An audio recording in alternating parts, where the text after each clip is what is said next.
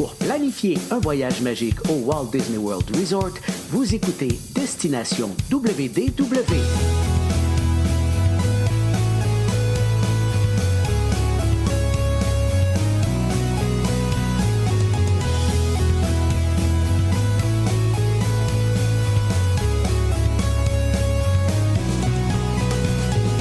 Et voici votre animateur et ami personnel de Mickey, Jean-Philippe Paré. Bienvenue à Destination WDW. Un gros merci pour le téléchargement. Pour les gens qui nous écoutent en audio, vous allez retrouver tous nos épisodes sur notre site web destinationwdw.ca ou .com. Vous allez retrouver euh, plusieurs épisodes récents sur euh, Apple Podcast, Google, euh, Spotify et compagnie et les versions vidéo sur nos chaînes YouTube, sur notre chaîne YouTube, oui, et sur notre euh, euh, page Facebook. Je vous invite à vous abonner aux deux endroits. Aujourd'hui, un petit euh, épisode un peu plus historique avec des petits secrets, des potins de coulisses. Et pour ce faire, on va aller rejoindre le, le nouvellement retraité, mais jamais autant occupé, Michel Pellerin. Salut Michel. Hey, salut Jean-Philippe, salut tout le monde qui nous écoute, qui sont avec nous. Très content de vous retrouver, oui, dans mon nouveau poste retraité, mais écoute, je reste quand même en contact là-bas, puis euh, sachez que je vais être quand même en contact avec Disney jusqu'à 2024, mais je suis supposé d'être un petit peu en retrait. Je le Oh. souhaite, mais ça n'a pas l'air d'être parti pour ça. On verra. Coudonc, hein, c'est parce que tu es, essentiel, Michel. C'est probablement pour Oh, ça. moi, j'ai rien dit. Hey, aujourd'hui, on continue avec les secrets de nos vedettes Disney. Euh, nous allons découvrir les secrets de qui aujourd'hui exactement? Bien, aujourd'hui, on va, on va rentrer à- dans Alice au pays des merveilles. Je vais vous emmener au pays des merveilles. En fait, c'est l'histoire, euh, c'est super parce que c'est l'adaptation du roman de Lewis Carroll. Et puis, les aventures d'Alice, ben, c'est quand même euh, vieux. On parle de 1865. Puis après ça, il a écrit le, De l'autre côté du miroir en 1871. Mais c'est quand même une belle aventure. Pour ceux qui comprennent pas, comme nous tous, quelquefois, quelle est la suite de l'histoire d'Alice au pays des, merveilles, on va essayer de démystif- démystifier ça avec tout le monde aujourd'hui. Parfait. Mais justement, pour comprendre un peu euh, cet univers-là d'Alice au Pays des Merveilles, il faut connaître l'univers euh, plutôt euh, spécial et particulier de Lewis Carroll. Oui, parce que c'est quelqu'un qui est complètement fou. C'est quelqu'un qui, bon, euh, est-ce qu'il est, on peut pas dire, est-ce qu'il est sur, l'effet de, de substances euh, secondaires ou quoi que ce soit, mais il est déconnecté. Mais en fait, ce qu'on doit savoir, c'est que Lewis Carroll, avant d'écrire quoi que ce soit, sa priorité, c'est un prof de maths. C'est un prof de mathématiques. Fait que c'est les chiffres, les chiffres, les chiffres. Alors, je peux comprendre que, est-ce que je peux sortir de là-dessus? Ce qu'on doit savoir, c'est que lui, il est allé quand même avec le, le doyen de la faculté euh, de l'université d'Oxford.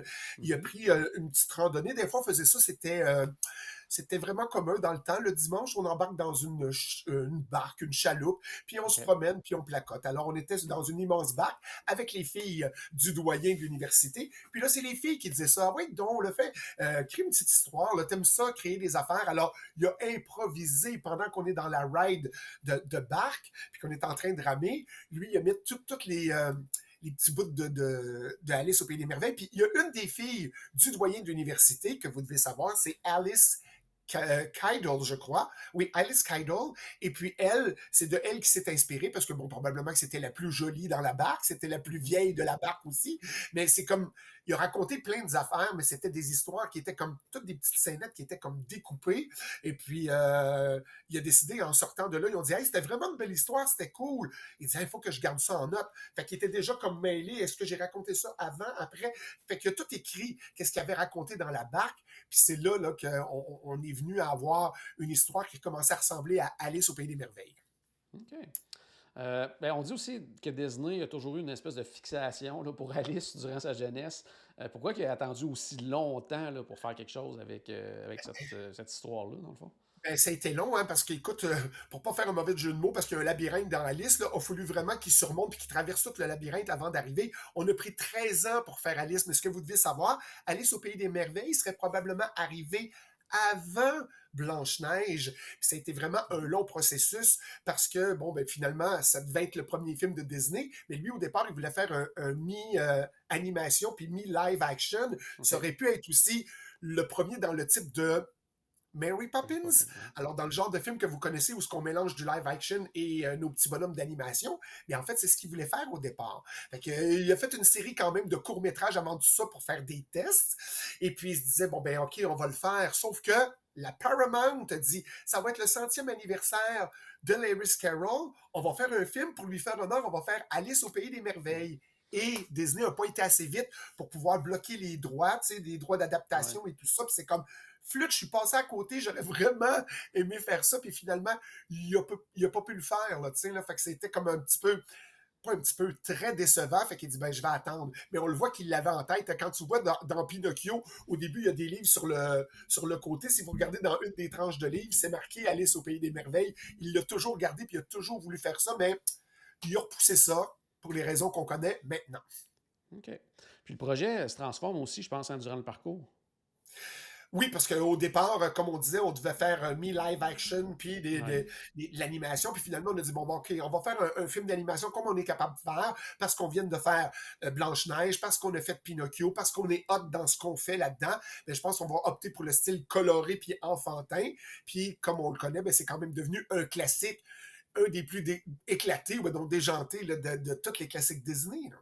Oui, non, tout à, fait, tout à fait. Mais est-ce que c'est vrai, justement, parce que tu dis, bon, il est très, très différent, très déjanté, tout ça, mais est-ce que c'est vrai qu'Alice, au départ, devait avoir un prince également? Oh oui! Ça aurait été une princesse, Alice, une vraie princesse avec un prince, parce qu'on voulait faire une histoire d'amour. Alice, elle avait comme un certain chevalier blanc qui était pour elle. On le voit plus dans, la version de Tim Burton plus tard, qu'on parle d'Alice de, et le, prince blanc, le chevalier blanc, mais c'est quelque chose de spécial. Puis là, c'est comme, hé, là, on va trop s'éloigner de l'histoire, tu devrais pas faire ça. Puis là, avec les collaborateurs, c'est les gens de Disney autour qui ont dit, c'est pas une bonne idée. Mais le problème qu'on avait avec Alice, vu que c'était toutes des des petites histoires. C'était des, histoires qui nous donnaient rien pour travailler. On a Alice, il y a un petit chat qui sort d'une boîte, youpi. On a Alice, il y a le petit lapin qui passe, youpi. Mais il n'y a pas de suite nécessairement dans les histoires. Il faut essayer de faire une suite là-dedans. Puis là, ben, c'est comme on ajoute un chat, puis on n'a rien. Fait que là, ils ont dit, faut, faut essayer de trouver quelque chose. Donc, c'est pour ça, au départ, on a dit, bon, histoire d'amour, chevalier blanc. Mais Alice était quand même jeune, puis on a dit, bon, ben, finalement, c'est peut-être pas euh, l'idée qu'on devrait s'en faire, puis on va laisser ça comme ça. Fait que finalement, on a abandonné toute l'affaire. Puis euh, c'est ce qu'on a fait. On a, oublié le prince charmant pour aller au Pays des Merveilles. C'est bon. À chaque fois, justement, qu'il y a quelqu'un, fait qu'on parle d'aller au Pays des Merveilles, il y a toujours quelqu'un qui s'interroge un peu sur le contenu de l'histoire. Donc, finalement, Michel, de quoi ça parle, Alice au Pays des Merveilles? Mais au, début, si on parle de Lewis Carroll, on dirait, ben, c'est un voyage psychédélique? C'est-tu, elle revient d'un rave, on revient de Woodstock? C'est quoi? Mais écoute, on est sur le pied d'un arbre, elle étudie ses leçons, elle s'assoupit, donc je m'endors un peu, puis elle tombe dans un, rêve, on tombe dans le trou de l'arbre, puis là, ça commence, la poursuite, le lapin qui est en retard, on embarque là-dessus, suite d'aventure qui est là, tantôt je rapetisse, tout tantôt je vais devenir gigantesque, qu'est-ce que je vais faire avec tout ça? Fait que c'est finalement une quête dans le merveilleux, puis de vraiment des expériences cauchemardesques cauchemardesque qui rentre là-dedans, mais dans le fond, pour pouvoir prendre conscience, euh, confiance en soi, pour qu'à la fin, on puisse dire non, la reine de cœur, vous voulez me faire faire ça, mais non, je ne jouerai pas au croquet, je ne ferai pas ça. Puis quand on va à, la cour à la fin, là, mais finalement, elle prend place, elle prend position, puis c'est la quête de l'affirmation. Fait que si on pense à Alice au Pays des Merveilles, c'est avoir confiance, ne jamais douter et vraiment s'affirmer et prendre sa place dans la société. Alors, au-delà de toute l'histoire que vous connaissez, c'est vraiment tout ce qui se cache là en arrière de tout ça. Mais bon, on veut garder notre jeunesse aussi. Hein, fait que c'est quelque chose qui, est assez spécial. Puis quand on le regardait, on a tout le monde frissonné en disant c'est comme Oh mon Dieu, c'est la reine de cœur, qu'on lui coupe la tête. sais les enfants, c'était quand même, pour certains enfants, traumatisant d'écouter la liste au pays des merveilles, puis d'entendre la reine de cœur qui crie toujours qu'elle va nous couper la tête. Fait qu'on capote un petit peu. Donc, ça a été un projet longtemps euh, conservé au, fond de la manche de Walt, mais il dit ben là, il va falloir le sortir, puis c'est ce qui est arrivé. C'est bon. Et pour la trame sonore, on raconte que les choix musicaux ont été aussi complexes que le scénario, probablement. Ça, ça finissait plus. C'est comme, bon, on va faire 24 chansons, allez pas plus que 24. Mais il y a tellement de petites scénettes, c'est qu'à la fin, ils se sont ramassés avec 40 chansons. 40, c'est trop. Qu'est-ce qu'on fait? Fait que là, la sélection d'éliminer les euh, sur les 40, ils en ont éliminé, puis finalement, on est revenu à 14 pour dire là, ah, c'est assez. Puis il y a quand même des thèmes, tu sais, si vous dites, euh, c'est-tu vraiment au Pays des Merveilles? Est-ce que je connais ça? Je vous en ferai note deux, trois. C'est comme Pays des Merveilles, joli pays des oiseaux bleus. Ça, c'était la balade qu'on connaît le plus dans Alice au Pays des Merveilles. Mm-hmm. Notre fameux lapin qui est en retard, en retard, j'ai un rendez-vous quelque part, je n'ai pas le temps de dire au revoir. Ça, c'est un autre thème qu'on connaît. Et l'autre, c'est quand on arrive chez le, chapelier pour fêter son non-anniversaire. Fêtons ce non-anniversaire pour vous, pour nous, puis une fois par an, c'est comme ça. Tu sais, là, on a vraiment, puis le dernier thème, c'est venez me serrer la main pour être poli aux gens. Fait qu'on apprenait quand même, à travers les chansons, les jeunes, euh, des formes de politesse. Quand on voit quelqu'un, on dit bonjour. Quand on voit quelqu'un, on lui serre la main. Et puis dire aux gens, ben, c'est pas vrai que c'est ta fête juste un an. Tu pourrais fêter les 365 autres jours de l'année, là. On pourrait fêter ton anniversaire tout le temps. 64, pardon. Alors, c'est un peu ça qu'on s'est orienté pour les chansons, puis dire, on va cibler les enfants, puis essayer de ramener les enfants par les chansons, parce qu'on était comme dans un thème qui faisait, euh, mon Dieu, comme on a dit tantôt, le psychédélique, puis on venait d'un rave. Comment on connecte les enfants avec tout ça? Fait que c'est pour ça que la trame sonore ressemble à ça. Parfait. Nous savons aussi que la critique, euh, ça n'a pas été très, très élogieux à la sortie du film. Euh, mais pourquoi Alice au Pays des Merveilles est devenue si populaire par la suite? Ben, on va commencer que. Euh, ouais, Walt était vraiment déçu. Là, ah comme, euh, il, était là-dessus, puis ça a été boudé par les spectateurs parce que les gens disaient Vous n'avez pas respecté l'œuvre originale. Ben oui, je comprends, on n'a pas respecté l'œuvre originale, mais c'est une création Disney partir d'un œuvre. Mais nous, on était dans les niaiseries. Là, le lapin blanc, il regarde sa montre à tout bout de champ, à toutes les fois qu'on voit l'horloge, il est toujours midi 25 pourquoi? On ne sait pas pourquoi. Puis ah j'imagine que c'est. On monte la montre, puis il n'y a jamais personne qui a pensé que quelqu'un allait regarder l'heure sur le cadran. Mais c'était des affaires comme ça. Puis vu qu'on veut toujours intégrer des Hayden Mickey, genre dans les films, ben, quand la, la chenille allume la, la pipe, puis tout avec la flamme de l'allumette, dans la flamme de l'allumette, ils ont mis une tête de Mickey Mouse. Fait que c'est comme. Ça n'a pas de bon sens. Puis là, on disait, mais non, on veut juste faire un clin d'œil à l'équipe Disney, puis c'est pas plus grave que ça. Mais là, c'est pas dans l'original et nana et nana. Fait que c'est comme, mon Dieu Seigneur. Donc, heureusement, le film sort, on a dit 51, mais c'est juste à partir des années 60 qu'on est revenu parce qu'il y a eu la montée du mouvement épi, on ne se cachera pas dans les années 60. Donc, le côté psychédélique du long métrage qui a interpellé les gens qui arrivaient de Woodstock. Je dis toujours arrivaient de Woodstock, mais dans la période épi, où ce que les gens ont fait Waouh, c'est hot ça! Hey, tu vas Alice? C'est bon. Fait que eux ont plusieurs personnes qui sont dans un second état, qui écoutent Alice au Pays des Merveilles, puis qui font Waouh, c'est super. Fait que c'est ça, le succès est venu à là, puis c'est devenu un chef-d'œuvre vraiment avec la montée du mouvement épique qui fait que c'est devenu le l'attraction psychédélique et on a rediscuté de tout ça. Et là, on est loin, on est neuf ans plus tard, donc 1951, on est comme très mitigé sur le succès de. Puis en 1960, Alice au Pays des Merveilles, Yahoo! Vive, euh, vive Alice! Mais tu sais, dans le live action aussi, ça, ça l'a aidé parce que bon, on doit quand même la version live action, il y en a eu une de Tim Burton, c'est ça? Oui. C'était Burton qui a fait ça. Oui, c'est ça. Euh, qui a fait quand même bonne figure. Puis, tu sais, à un moment donné, on dit, waouh, c'est pas c'est grave, mais c'est hot. Parce que les gens ont dit, Tim Burton, là, finalement, c'est comme Disney. C'est, à, son époque, là, c'est un Walt Disney qui est des temps modernes, en fait. Parce que lui aussi, il est capable d'être imaginatif, il est capable d'être innovateur, puis d'être révolutionnaire de son époque. Puis, je pense que tu l'as. Euh, as aimé ça, cette version-là, toi, tu disais. Oui, euh, j'aurais bien apprécié, effectivement, oui. Ouais. Fait que c'est ça, en gros, là, euh, euh, le succès est venu de, tout ça. Puis euh, vu qu'on a fait une suite à ça, on ramène l'histoire d'Alice au Pays des Merveilles. Puis disons que le chapelier dans la version, c'est Johnny Depp. Pardon. Johnny Depp. Johnny Depp, merci, excuse. bon, Jean-Pierre, je, suis perdu. Pour, moi aussi, je suis comme, ah, je suis dans Alice au Pays des Merveilles, j'ai perdu deux. Mais non, le chapelier est vraiment excellent dans cette version-là. Donc, c'est vraiment magnifique. Tu parlais justement de Tim Burton puis d'un peu des liens avec Disney, mais aussi, il y a un documentaire, là, euh, là le nom de mémoire, c'est Waking, Waking Up, Sleeping Beauty, quelque chose comme ça. En tout cas, c'est sur comme le, le, le renouveau là, de, de, de l'animation dans les années 90 avec La Petite Sirène et compagnie. Puis on voit beaucoup Tim Burton qui était là, qui travaillait à Disney comme étant un des animateurs à l'époque et tout. Donc, ça remonte à très, très longtemps quand même, là, le- l'espèce de lien entre Tim Burton puis euh, Disney. Puis euh, le documentaire est disponible sur Disney Plus là, pour les gens que ça intéresse. Cool, Euh, merci de l'information. Mais effectivement, là, Tim Burton, le Walt Disney Oui. des temps modernes, je suis d'accord avec ça aussi. Euh, L'univers d'Alice aussi, ben justement, est très présent dans les parcs Disney. Toi, c'est quel parc qui retient plus ton attention, Michel, lorsque tu veux te, plonger au Pays des Merveilles? Ben, c'est sûr qu'au au départ, chaque parc Disney est un pays des merveilles, même s'il n'y a Ouais. pas d'attraction d'Alice. Mais je veux dire, euh, Disneyland en Californie, c'est lui qui lance le bal avec le Dark Ride qui a été récemment rénové. Je sais pas s'il y en a qui ont vu la nouvelle version, mais tu sais, vu que c'était vieillot, que c'était vraiment Ah des ouais. années 50, là, on a remis des écrans LED, on a redonné, euh, on a pimpé un peu tout ça pour aller éclater tout ça. Puis la nouvelle version est le fun. Puis avec les écrans, ça fait un wow qui est le fun. Je trouve que c'est Mhm. bien adapté. Puis la majorité des parcs ont toutes le Tea Party, fait que on peut faire, on peut tourbillonner dans des tâches géantes, c'est bien correct. Puis je trouve que c'est une belle activité pour toute la famille. Fait que c'est sûr que moi je suis un puriste Disney, fait que c'est sûr que je fais wow.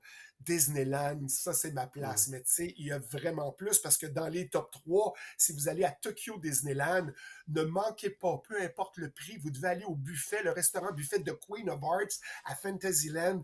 Ok. Wow, la déco, on dirait qu'on est à l'intérieur des jardins du château de la Reine de Cœur. Écoute, je- les plats, la thématique, comment c'est fait, c'est un vrai petit bijou. Moi, je me trouvais des raisons pour me lever, pour aller circuler. J'étais allé aux toilettes à peu près 40 fois pendant le souper, juste pour me promener dans le restaurant. Mais c'était comme, wow! Ça, c'est vraiment un des top 3. Le deuxième dans les top 3, je parlerai de Shanghai Disneyland avec son labyrinthe. Puis là, c'est labyrinthe à la saveur de Tim Burton. On voit la Reine de Cœur comme elle est dans le film de Tim Burton. On est vraiment dark. Quand on arrive, ils ont vraiment mis le labyrinthe en sous-sol. Puis en haut, si tu regardes en arrière, on voit le derrière du château de Disneyland. Mais c'est comme si c'était le château de la Reine de Cœur. L'impression est bien faite. Puis là, on arrive dans une place où c'est comme la place du chapelier où on peut prendre le thé. C'est comme wow! La façon qu'ils ont organisé tout ça, c'est comme quel bel univers d'Alice au pays des merveilles. C'est magnifique. Puis je conclue ben, avec Disneyland Paris dans les top 3. Mais pourquoi je conclue avec Disneyland Paris? C'est que oui, il y a aussi un labyrinthe, mais on a gardé la saveur de l'oncle Walt. Donc, on l'a Ok. regardé comme l'original, le dessin animé. Alors écoute, là, on a un parcours qui est amusant pour tout le monde. On a des jets d'eau qui passent par-dessus notre tête, qui va d'un arbre à l'autre. Et là, on se promène, puis on arrive au château de la Reine de Cœur. On peut se promener à travers tout ça. Les cartes qui sont là, on les voit peinturer les, les, les roses parce qu'il est à blanche, puis il faut les mettre rouges. Puis quand on ressort de là, on arrive à un endroit, on est chez le chapelier, puis euh, il y a des kiosques, on peut prendre le thé. Il y a des kiosques où on peut acheter de la nourriture, des petits kiosques qu'on voit à Disney sans être un restaurant. C'est la place du chapelier. Qu'on a des tables, on peut s'asseoir, il y a les tasses autour, puis on est à la table avec le chapelier. C'est magnifique. Fait que ça, c'est mon top 3, là, vraiment, pour... euh, pour ça, mais euh, aller dans tous les parcs Disney, majoritairement, là, c'est vraiment le Tea Party là, qu'on a, euh, au moins ce- cette attraction-là. Mais il y a des parcs qui ont fait, on, on ouvre l'univers, puis on va donner, sans être un land, mais une, une agglomération, puis un regroupement de plein d'éléments qui fait que, wow! Parce que quand vous arrivez à Disneyland Paris, si tu vas en haut derrière, en haut du labyrinthe, on voit le chat de Chester qui est en haut, les yeux tournent. Mm. Écoute, la magie qu'ils ont mis là, c'est magnifique. Alors ça, c'était le, dernier aspect de, notre épisode aujourd'hui. C'est ce qui complète vraiment l'épisode de sortir du pays des merveilles. Mais je vous invite tout le monde, ne manquez pas le prochain épisode parce que là, le prochain, oh oh oh, vous allez apprendre à me connaître là-dedans parce qu'on s'en va au pays imaginaire. Donc, on sort du pays des merveilles pour s'en aller dans l'univers de Peter Pan. Vous allez adorer. Merci encore, Jean-Philippe, de, de m'inclure encore dans ton podcast, d'avoir encore euh, la chance de faire des épisodes avec toi. J'adore ça. Des fois, je suis fatigué, des fois, il manque plein de temps. je fais non, non, j'ai un rendez-vous avec Jean-Philippe aujourd'hui. On dirait que ça m'émerveille, puis ça me tient toujours actif dans mon univers Disney. Fait que merci tout le monde de suivre ces podcasts-là. Et puis, on se retrouve au prochain épisode. Merci, Jean-Philippe. Merci à toi, c'est toujours un plaisir. Donc, à la maison, j'espère qu'on a acheté un tout petit peu de magie dans votre journée. N'oubliez pas, bien sûr, que tout a commencé par une souris. Et on se reparle très bientôt. Salut tout le Bye monde. bye!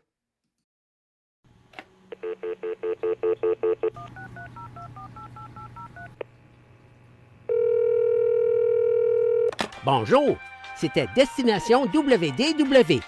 Tous nos épisodes sont disponibles en archive au destinationwdw.ca. Saviez-vous que vous pouvez nous aider en vous abonnant à notre page Facebook, à notre chaîne YouTube ou en partageant nos épisodes sur vos réseaux sociaux?